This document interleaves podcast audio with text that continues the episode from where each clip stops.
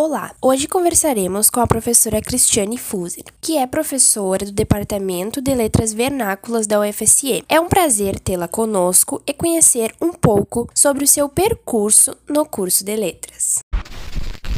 Talvez uma que eu pudesse relatar, entre várias, assim, que para mim foi marcante, Acho que foi a, de, a, minha defesa de doutorado. Em geral, nessas ocasiões né, de avaliação, a gente costuma ficar muito angustiada, ansiosa, preocupada, né? Ser avaliada é sempre um processo bastante desafiador. Mas para mim, por alguma razão, talvez pela própria expectativa, pela alegria de estar concluindo né, um momento tão importante da trajetória acadêmica, foi muito marcante. Eu estava muito, muito, muito feliz. Eu não me senti nervosa, não me senti aflita aflita é como se eu estivesse assim concluindo, né, uma etapa tão importante que foi tão desafiadora, é, que deu tanto trabalho, tanta energia despendida, tanto tempo de leitura, de estudo, de escrita e é como se ali fosse a culminância, né? Então nesse dia eu lembro que muitos colegas foram assistir a defesa,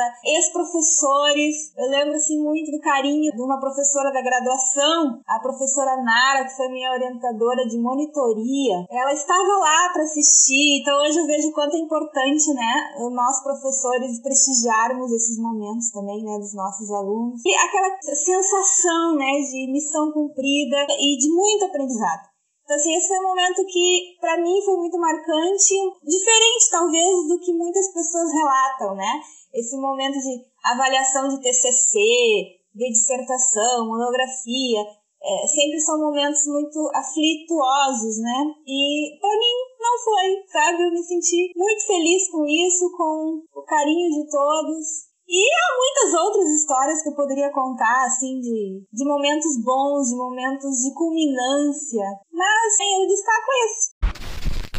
Já como docente da UFSM, né? Isso são memórias recorrentes, sabe? Todo ano isso acontece. No, no lançamento do, das produções do projeto de extensão Ateliê de Textos, que eu venho coordenando desde 2010, com a equipe né, formada por acadêmicos da graduação em letras, da pós-graduação em letras, tem também acadêmicos do curso de artes que têm participado, é, professores de educação básica e alunos de educação básica. Esses momentos também são assim muito marcantes desde 2010 todo ano a gente vivencia essa culminância também de um processo árduo, por vezes, desafiador, mas muito gratificante pelos aprendizados também que são trocados durante o período de convivência com os alunos, com os professores, com os acadêmicos. Então, o projeto Ateliê de Textos é o meu xodó, né? É outro trabalho que eu tenho como docente e do qual eu me alimento da questão das vivências escolares, do chão da escola, como se diz,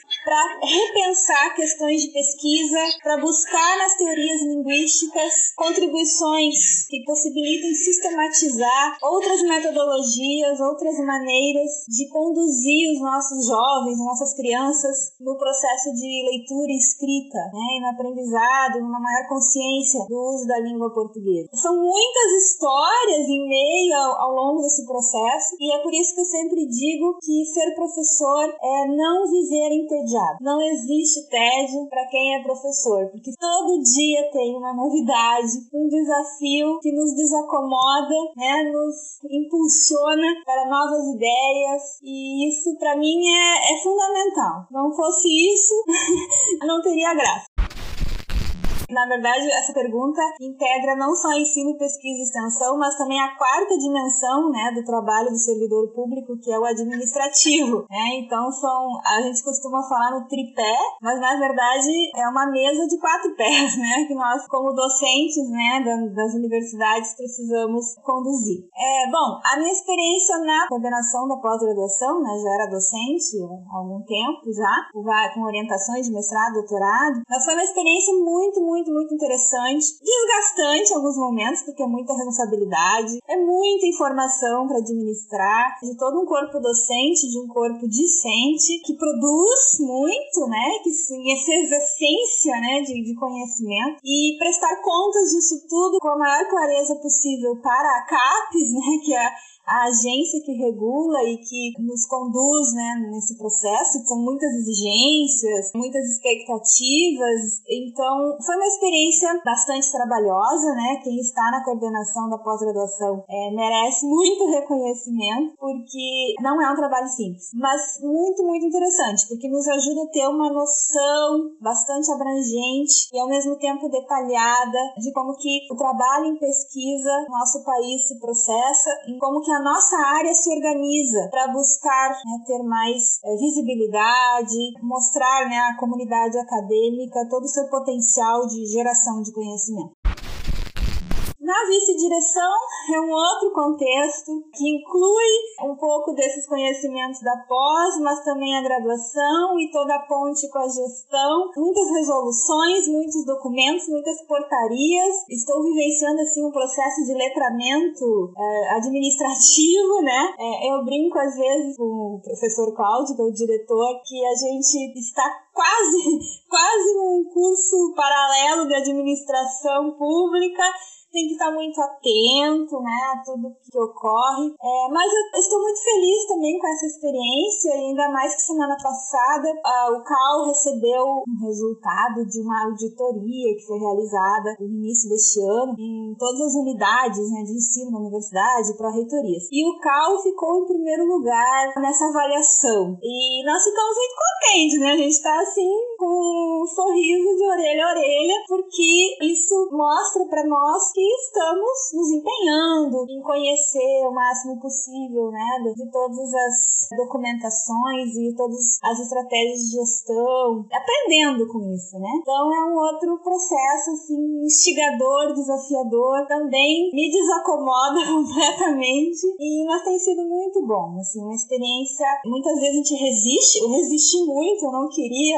esse cargo no início, né? Fugir o quanto eu pude, porque a gente fica sempre com aquele receio da responsabilidade, né? Mas hoje eu vejo que não, não temos que fugir de nada, né? A gente precisa enfrentar, encarar situações e dar o nosso melhor, que no final a gente sai com uma bagagem de experiência, de conhecimento e de sensibilidade para as coisas maior do que antes. E com relação à pesquisa e extensão, bom, essa, isso tem sido a minha motivação e a minha preocupação desde sempre, desde que eu me tornei professora universitária. Antes de vir para o UFSM, eu trabalhei em vários outros contextos. No início da minha carreira, trabalhava em cursinho para vestibular, corrigi muita redação na vida. Era algo que eu gostava muito de fazer e talvez por isso que até hoje eu carrego o ateliê de textos, né? Esse gosto, né, por ler o texto do aluno, por interagir por meio do texto com as suas ideias, com aquilo que ele busca evidenciar vivenciar. E também trabalhei muito em cursos preparatórios para concursos públicos, não necessariamente vestibular, né, cursos mais profissionais, na escola, na escola pública, com o ensino fundamental e médio, depois fui para a Unifra, que hoje é o FN, tive uma experiência ali um tempo também no ensino particular, depois fui para o ERGS, uma experiência muito interessante também em multicamp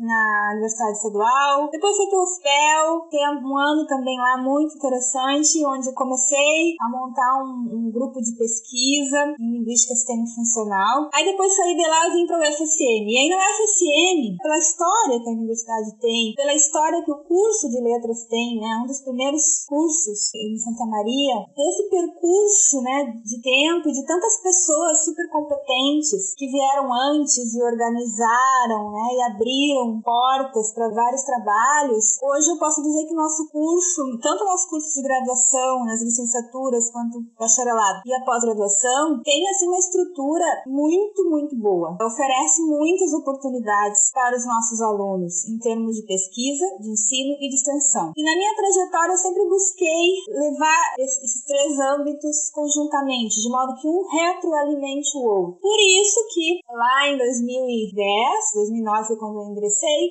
no quadro permanente, em 2010, eu já ia pensando numa disciplina optativa, né, uma DCG, que já tentasse aliar né, essa parte mais prática do ensino da escrita, da leitura e da escrita, com questões teóricas que a gente estuda nas demais disciplinas teóricas do curso e principalmente na pesquisa. E essa disciplina foi assim um motivador, né? Era o que me instigava a buscar na extensão e na pesquisa subsídios para melhorar a formação inicial de professores de produção textual, né? Ir acrescentando aspectos que pudessem contribuir para essa relação professor, texto, metodologia, aluno. E aí então surgiu o ateliê de textos como a ponte próxima com a escola, na extensão e na pesquisa, na pós-graduação, trabalho com análise de gêneros de texto em materiais didáticos, diversas disciplinas, mas em geral os nossos acadêmicos, obviamente, né, por serem das letras, preferem pesquisar da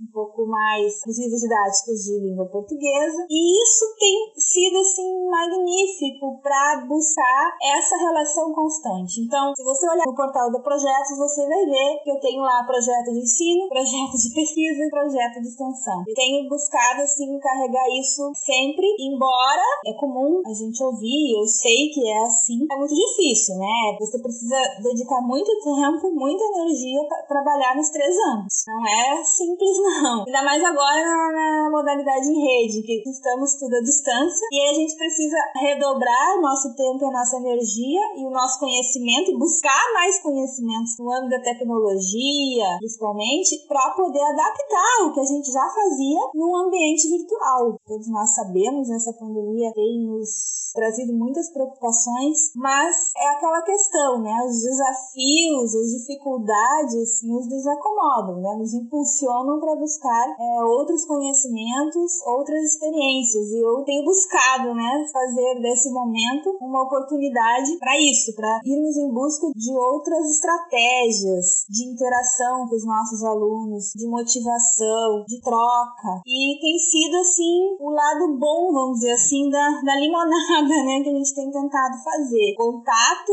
com os alunos no sentido de construir também conhecimento junto com eles, né, a ensinando e aprendendo com eles. Isso tem sido muito interessante. Então é isso, a pesquisa, ensino e extensão, eu não consigo vê-las como separadas. A pesquisa investiga e amplia ou aprimora conhecimentos que precisam ser validados, aprimorados na prática por meio da extensão. E o resultado disso, uma vez confirmado uma vez verificado que é isso, funciona, é, é o caminho, mostra o caminho, aí sim vai para o ensino, para a formação dos futuros professores. E é assim que eu vejo, é esse ciclo que eu vejo que os professores formadores precisam ter consigo para ir impulsionando e melhorando cada vez mais, né, buscando cada vez mais o aperfeiçoamento do ensino, né, do letramento profissional, eu gosto desse termo, né, é isso, é nos tornarmos profissionais de determinada área do conhecimento para contribuir com o letramento de outras pessoas.